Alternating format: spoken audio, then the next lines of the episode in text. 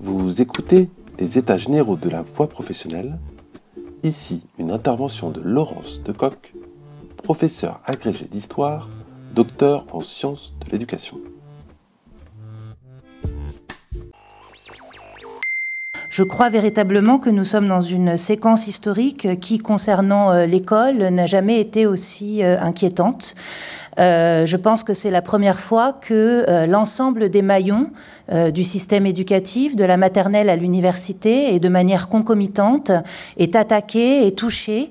Et si je suis d'accord avec le fait qu'il fallait en terminer avec une certaine hypocrisie hein, autour de tous les bacs se valent, etc., je suis quand même particulièrement inquiète sur désormais la disparition de la boussole de la démocratisation scolaire.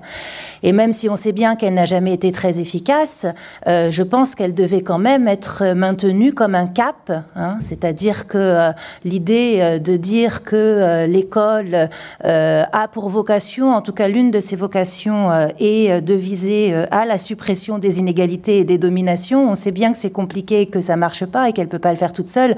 Mais enfin, si on commence à par en abandonner l'idée, on est quand même particulièrement mal parti.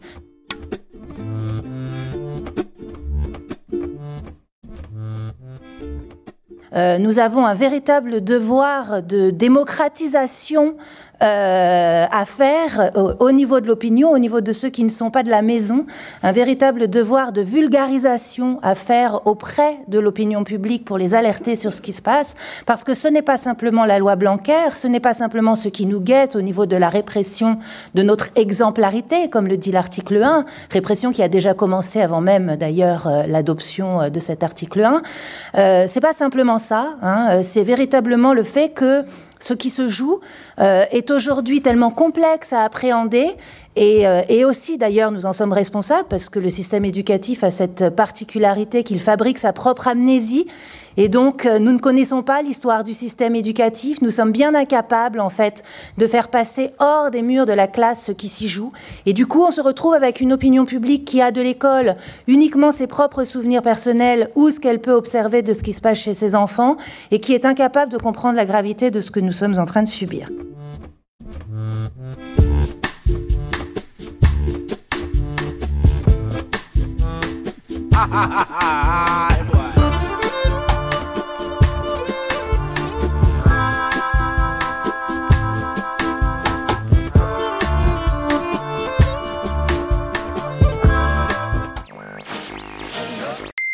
Je vais vous montrer en quoi ces programmes sont à la fois euh, des programmes d'histoire euh, euh, que l'on peut rapprocher des programmes du secondaire, et en même temps très spécifiques, ce que j'ai découvert aussi d'ailleurs en préparant cette intervention, à quel point ils étaient aussi porteurs de finalités qui étaient véritablement propres à l'enseignement du lycée professionnel. Et puis bien sûr, je vous parlerai des derniers programmes hein, et de cette rupture de 2019 qui vous attend et qui n'est pas franchement très réjouissante. Alors globalement, euh, on assigne à l'enseignement de l'histoire trois finalités. Je ne vais pas revenir sur l'historique, mais euh, ce sont trois finalités qui se combinent. Hein. Il faut, que vous les imaginiez en, combinaison permanente avec parfois euh, une qui va l'emporter sur les deux autres ou deux qui vont l'emporter sur les deux autres. En lycée professionnel, il y en a quatre. En tout cas, c'est une hypothèse que je fais. Ces trois finalités qui sont propres à tous les cycles, ce sont les suivantes. D'abord, une finalité identitaire. L'acte de naissance de l'enseignement de l'histoire, ça a été un enseignement de l'histoire pour fabriquer une identité française. On est à la fin du 19e siècle, ça c'est pas pour le lycée pro évidemment, c'est pour l'école en général. On est à la fin du 19e siècle. À la fin du 19e siècle, du nord au sud, les enfants ne se comprennent pas, ils ne parlent pas la même langue. Il y a eu le choc de la défaite de 1870, etc. Et donc l'enseignement de l'histoire, sous la forme de ce qu'on appelle le roman national, est mis au service de la fabrication d'une identité nationale on ne disait pas comme ça à l'époque, mais aujourd'hui on pourrait l'appeler comme ça. Hein, fabriquer du français. Donc une finalité identitaire.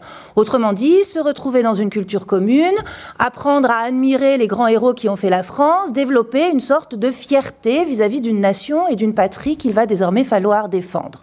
La deuxième finalité qui lui est accolée, c'est une finalité civique. Fabriquer un citoyen Hein, un citoyen français.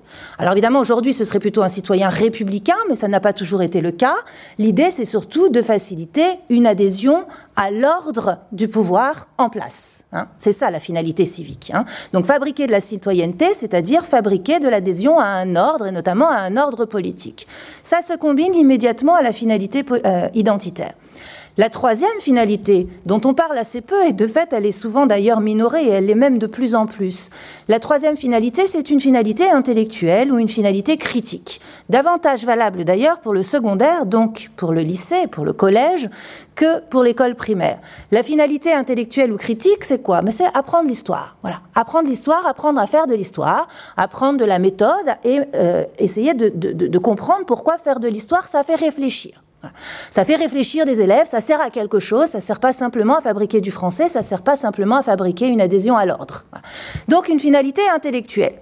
Il y a des moments dans l'histoire de l'enseignement de l'histoire où la finalité intellectuelle l'a très largement emporté sur les, sur les deux autres finalités, identitaire et civique. Ça a été rare. Hein. Et aujourd'hui, on peut dire que la finalité intellectuelle est quand même particulièrement euh, minorée, et ce, dans tous les cycles, au profit notamment d'une finalité identitaire et civique.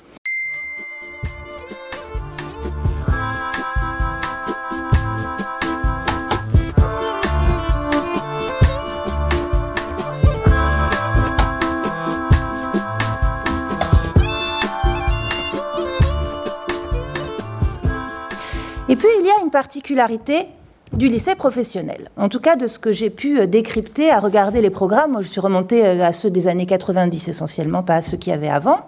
Donc le, marquant de 1995, hein, particulièrement pour le bac pro.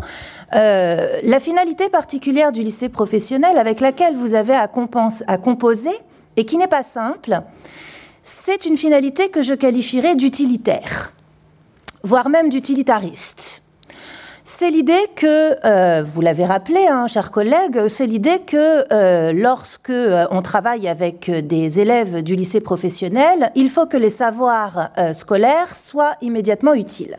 C'est-à-dire, il faut qu'ils réfèrent à ce qu'on imagine être le projet professionnel de l'élève. Lucie Tanguy, que vous avez cité, hein, l'a très bien montré pour les savoirs techniques en général. C'est aussi valable pour les savoirs généraux, en tout cas pour les savoirs historiques. Hein. Le fait de, particulièrement, par exemple, sensibilité à l'histoire du monde ouvrier. C'est pas pour rien si ce sont dans les programmes de lycée professionnel que l'histoire du monde ouvrier est finalement la mieux représentée. Plus maintenant, c'est fini, mais enfin, elle l'était jusqu'à cette année. Hein à partir du moment où on a affaire à des élèves particuliers euh, que l'on considère être immédiatement mis sur la route hein, de la professionnalisation, eh bien, il va falloir, par le biais de savoirs précis, les sensibiliser à la connaissance du monde du travail. Et de ce point de vue-là, il y a un historien qui s'appelle Joël Lebaume, qui a fait un historique de l'histoire, alors c'était plutôt des lycées technologiques, hein, et qui montre bien, vous avez eu raison de le rappeler, que l'une des filiations des savoirs scolaires en lycée professionnel, et notamment des savoirs généraux, c'est l'enseignement féminin c'est l'enseignement manuel et technique. Hein. c'est cette idée qu'il faut que ce savoir soit directement transposable dans le monde du travail. Et alors ça, c'est quelque chose qu'on retrouve particulièrement, de manière particulièrement forte dans l'ensemble des programmes de lycée pro que j'ai pu consulter. Alors évidemment, il y a d'autres particularités du lycée professionnel. Il y en a une et sur laquelle je reviendrai pas parce que je n'en ai pas les compétences, c'est que vous avez cette fameuse bivalence. Et même, je dirais, vous êtes quadrivalent, parce que vous avez donc l'histoire, la géographie, l'enseignement moral et civique et la littérature, enfin le français, euh, et qui fait que vous pouvez, hein, vous aussi, hein, du coup, vous avez une autre combinatoire euh, qui euh, aurait pu et qui a sans doute été pour certains d'entre vous assez jubilatoire. Là aussi, malheureusement, je crois que ça va s'arrêter pour vous. Mais en tout cas, voilà, vous aviez cette possibilité hein, de combiner ces différentes approches qui étaient, de mon point de vue, en tout cas particulièrement fécondes. L'autre particularité des programmes de lycée pro, c'est que, excusez-moi, je vais le dire de manière un peu crue, mais quand même, globalement, tout le monde s'en fout.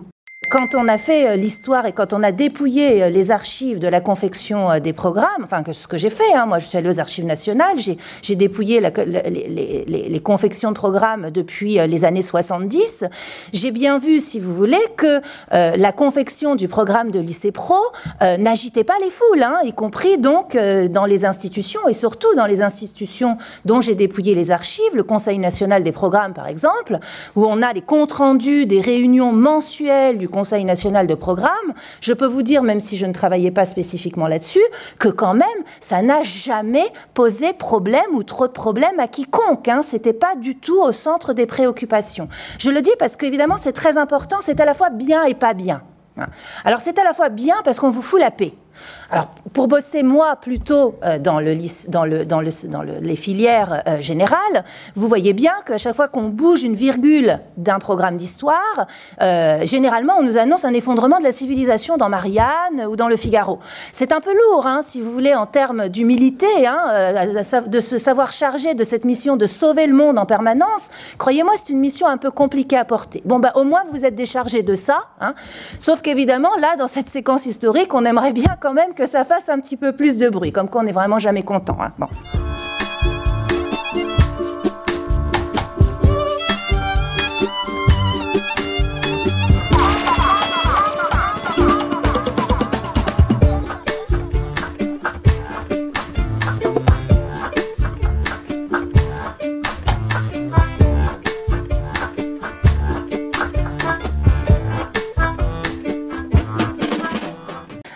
Regardé vos programmes de 2009, donc il y a 10 ans, et ce sont des programmes qui sont particulièrement intéressants. Petit point de conjoncture euh, historico-politique. En 2009, le Conseil national des programmes a disparu, ce qui fait qu'on euh, a des modalités d'écriture de programmes qui sont nettement plus en prise avec les débats politiques et la conjoncture politique du moment. Dans ma thèse, par exemple, le Conseil national des programmes, j'appelle ça un circuit de refroidissement.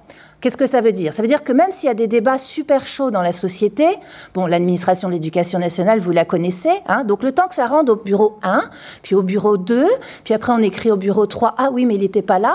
Donc ensuite on fait circuler à l'intérieur du conseil, il faut en discuter, on va nommer des commissions pour en discuter, etc. Ça prend globalement deux ans et demi pour écrire un programme.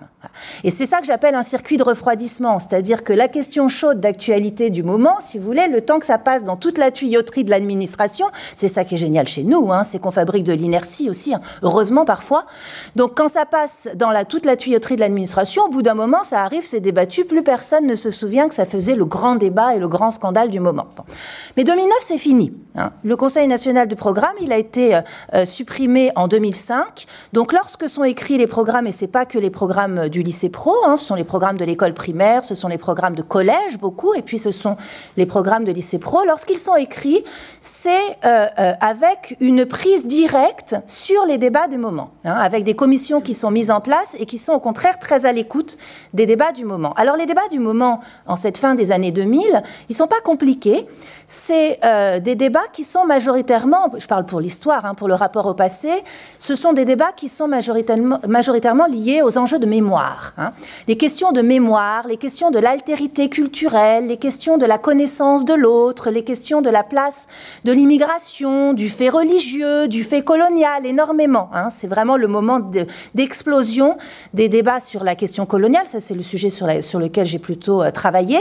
Et donc, vous avez euh, euh, vraiment cette impression que l'histoire, l'enseignement de l'histoire, se charge d'une vertu que moi j'ai appelée une vertu thérapeutique. Hein. C'est-à-dire que grosso modo, il faut sauver les mots de la société et notamment tous ces mots qui euh, sont de l'ordre de la question euh, du racisme, de la question euh, de la tolérance religieuse, etc., etc. Donc, une vocation thérapeutique de l'enseignement de l'histoire. Aujourd'hui, je pense qu'on est passé au stade de la vocation thaumaturgique. Vous savez, c'est, hein, bon. Mais là, voilà, dans ces années 2000, c'est la vocation thérapeutique. Alors, du coup, ça se traduit dans, dans vos programmes 2009 par l'apparition d'une charge très forte dans les préambules, qui est la primauté, aussi bien d'ailleurs en CAP qu'en Bac Pro, hein, la, primauté de la question de la diversité, de la question de la rencontre, de l'altérité culturelle, qu'on trouve aussi d'ailleurs dans d'autres disciplines. Hein. c'est intéressant, c'est pas simplement euh, en histoire.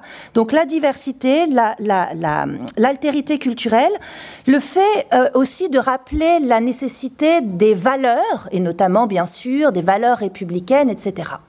Alors chez vous, ça, donne donnait euh, des choses qui étaient euh, à la fois euh, intéressantes à regarder et en même temps très problématiques aussi.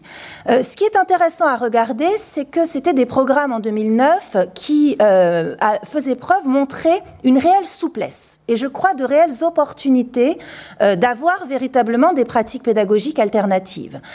souplesse dans leur libellé et dans la possibilité d'avoir des choix, hein, et notamment sur ces, situations, ce qu'on appelait euh, pour vous des situations.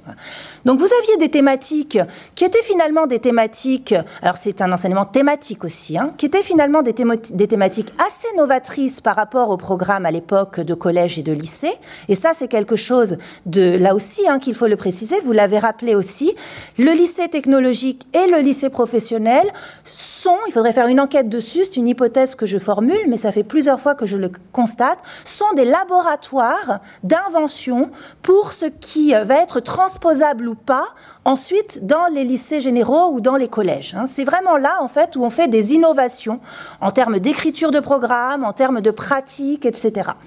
Donc là, vous avez effectivement quelque chose de l'ordre de l'invention, parce que ce n'est pas encore le cas euh, à ce moment-là, en tout cas dans le lycée général, c'est-à-dire un enseignement qui est thématique, avec des situations au choix, et des situations qui sont, de mon point de vue, particulièrement intéressante. Hein. Lorsque je relève par exemple la situation sur euh, la création d'un lieu de culte en 1905, je veux dire, alors c'est extrêmement complexe, je ne sais pas si beaucoup d'entre vous l'ont fait, l'ont choisi celui-là, euh, c'est très complexe, mais c'est extrêmement intéressant comme, comme angle d'entrée hein, dans la logique de, euh, de la conflictualité à l'origine de la mise en place de la loi sur, sur la laïcité. Je prends un autre exemple qui est celui de la Toussaint 1954. Là aussi, je trouve que le mode d'entrée euh, dans la guerre d'Algérie est particulièrement intéressant. Je prends un autre exemple qui est celui de Carmo. Euh, là encore, je trouve ça particulièrement intéressant. Je peux vous dire une chose, en fait, et c'est là où on voit que tout le monde s'en fout, c'est que jamais des thématiques comme ça ne seraient entrées dans les programmes de lycées généraux. Là, on voit bien que la dimension intellectuelle, hein, la dimension critique dont je vous parlais tout à l'heure, elle est très présente et elle est très forte dans ces programmes. La chose qui est pour moi la plus étonnante, dans ces programmes et qui relativise un petit peu tout l'intérêt que j'ai pu euh, leur porter, ou en tout cas qui permet de poser la question autrement. C'est que en 2009, lorsqu'on regarde ces programmes-là, et notamment les programmes de seconde, euh, on a l'impression que la question coloniale est véritablement le prisme dominant de l'entrée dans l'enseignement de l'histoire.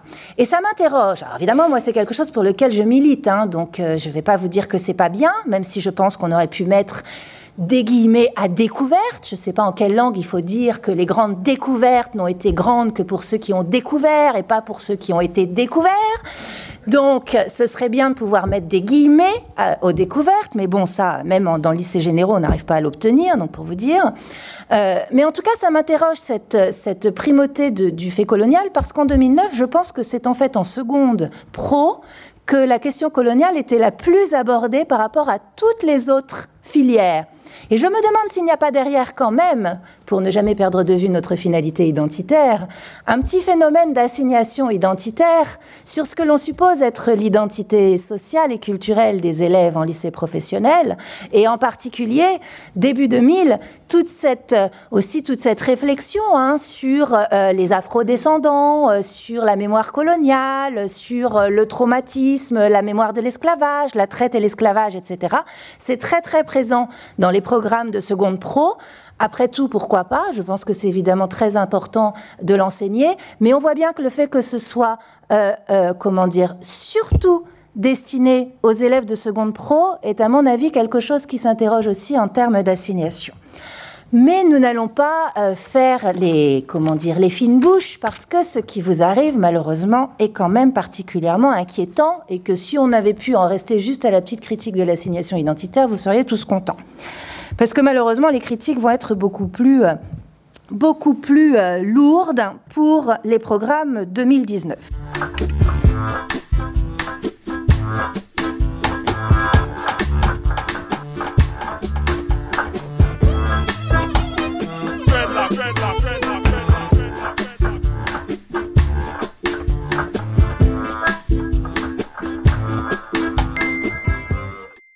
Programme 2019, je, je, vais vous en dire euh, quelques mots, mais je suppose que vous en reparlerez. Et puis d'abord, euh, euh, j'étais pas la seule à être dans la commission hein, du Conseil supérieur des programmes. Il y a des représentants ici de, de, de l'association des professeurs d'histoire-géographie qui étaient là et qui vous ont bien euh, défendu. Donc, je vais vous essayer de vous fournir moi une analyse un petit peu à chaud et un petit peu, comment dire, inquiète. D'abord, ces programmes dans leur forme, sans rentrer dans la logique des contenus. Alors bien sûr, perte d'heure, bon, bah, ça, voilà, vous le savez, hein, donc la perte d'heure qui est absolument euh, abyssale et qui fait que très honnêtement, euh, je ne sais même pas comment il va être possible de continuer à faire de l'histoire. Je veux dire faire de l'histoire. Hein. Je ne veux pas dire euh, juste analyser un document en 30 minutes. Hein. Je ne sais pas comment ça va être possible aujourd'hui pour vous de continuer à faire de l'histoire dans ces conditions. Bon, ça c'est dit, ça touche pas que l'histoire, donc j'y reviens pas. Vous le connaissez mieux que moi, c'est une véritable purge et une véritable malhonnêteté de faire croire que tout ça va être remplacé soit par la co-intervention où de toute façon il n'y aura pas d'histoire, soit par le chef-d'œuvre qui là en matière de démagogie atteint je pense des sommets. Vous avez des programmes qui perdent absolument complètement leur, souplesse. Euh, vous avez l'apparition d'un inventaire euh, et d'une liste euh, de connaissances euh, qui est extrêmement problématique pour plusieurs raisons. D'abord parce que quand on a simultanément une perte d'heures et l'apparition d'une liste, ça veut dire que les pratiques sont uniquement dictées par l'apprentissage de la liste. Et d'ailleurs, c'est fait pour ça. Cette liste est une liste chronologique qui, du point de vue des choix qui sont opérés, bon, je ne vais pas rentrer dans les détails, mais vous la regarderez, euh, là aussi est absolument euh, atterrante. Hein. Vous avez des, des, thématiques qui sont euh, étudiées, je vais y revenir, des thématiques qui sont étudiées, qui sont pourtant des thématiques quand même assez euh, chaudes, hein, qui ont charrié un tas de conflictualités. Par exemple, la construction européenne, on va y revenir, vous allez bien rigoler. Dans la chronologie qui est proposée, vous n'avez strictement rien de l'ordre de la conflictualité. Hein. C'est une chronologie hyper douce sirupeuse, où tout va bien. Bon.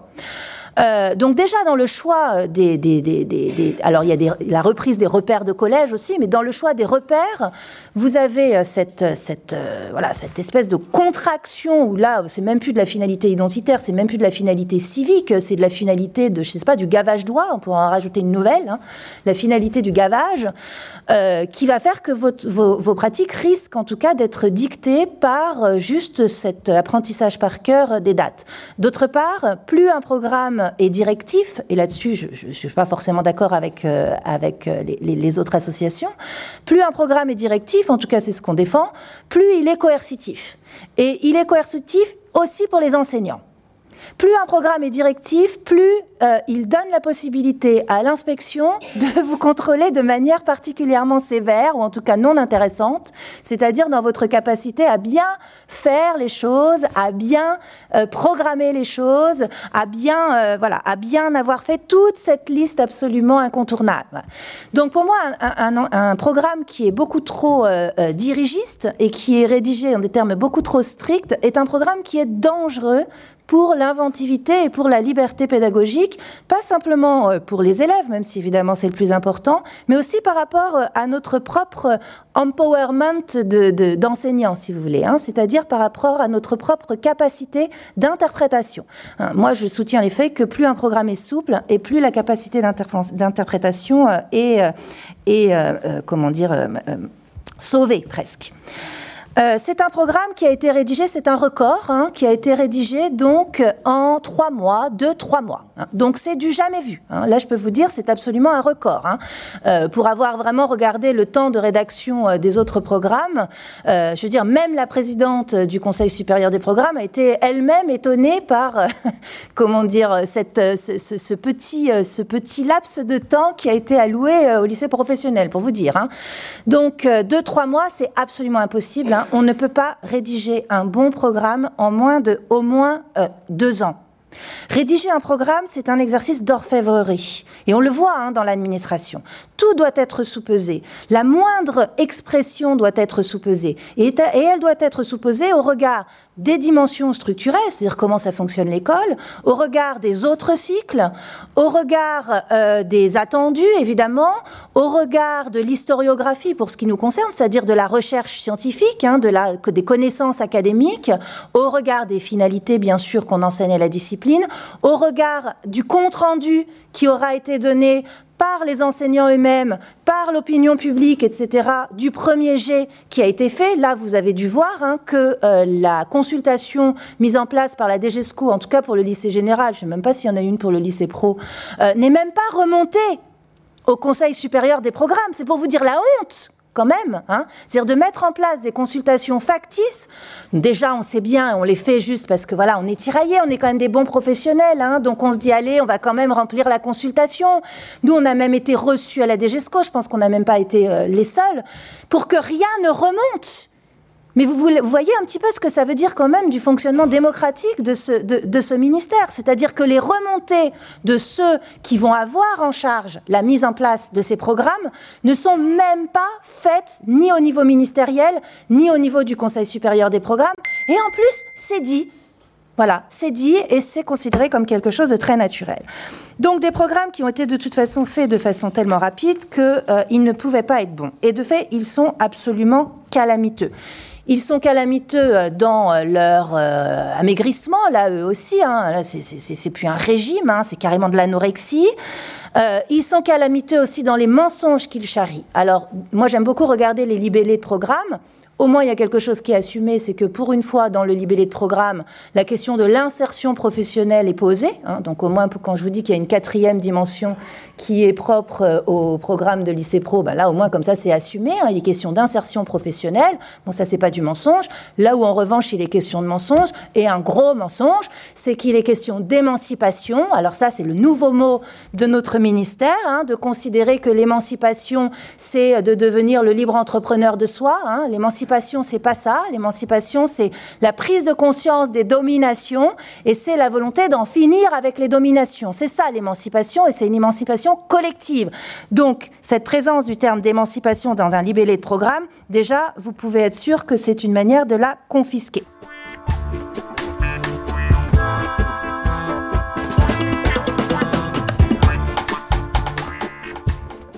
C'est une aseptisation absolument incroyable à la fois des événements historiques, mais aussi de l'historiographie, avec des passe-passe qui sont, euh, comment dire, euh, assez euh, stupéfiants.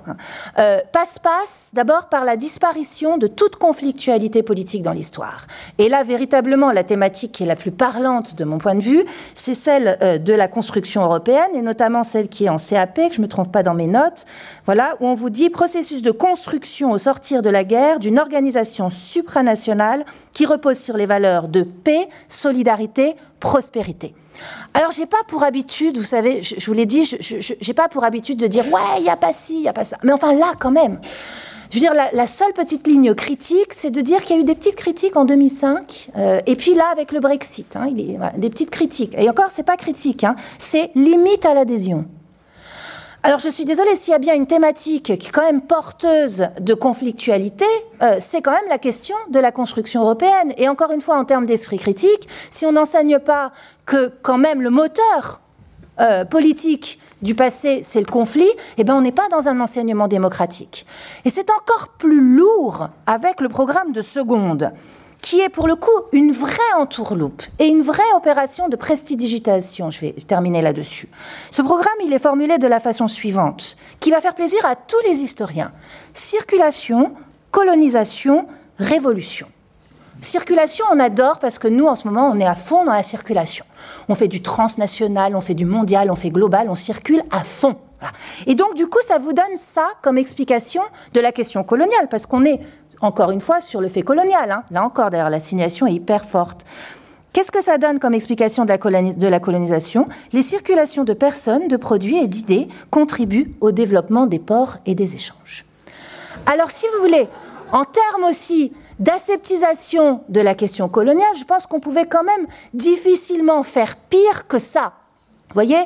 Donc là, vous avez non seulement une hyper-assignation, il n'y a plus que deux questions, hein, euh, et, avec une très très forte emprise de la question coloniale, qui ensuite est mise, alors il y aurait toute une analyse à faire, mais je sais pas le temps, peu importe, avec la question de la révolution, on voit bien hein, comment c'est aussi euh, euh, l'universalisme, c'est la révolution abolitionniste, etc. Bon, Ok, d'accord, c'est une vision un peu enchantée de la question coloniale, mais on dit oui, mais on a mis la révolution haïtienne. Ok, d'accord, vous avez mis la révolution haïtienne, mais enfin, quand on voit que c'est une circulation de personnes, de produits et d'idées, si vous voulez, pour, euh, euh, comment dire, définir la logique euh, des traites, c'est un petit peu moyen quand même, hein, et c'est même carrément scandaleux.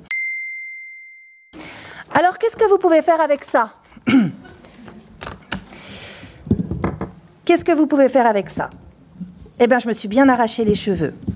Et d'ailleurs, je vais pas, évidemment, je ne vais pas vous donner de, de recette miracle. Et d'abord, je le fais jamais. C'est pas parce que c'est particulièrement mauvais, c'est que je pense que euh, j'ai absolument pas moi les, qualifications et je, ne vois pas pourquoi je donnerais des recettes miracles. Je dirais juste ceci. Je dirais garder un cap. C'est un mauvais moment à passer.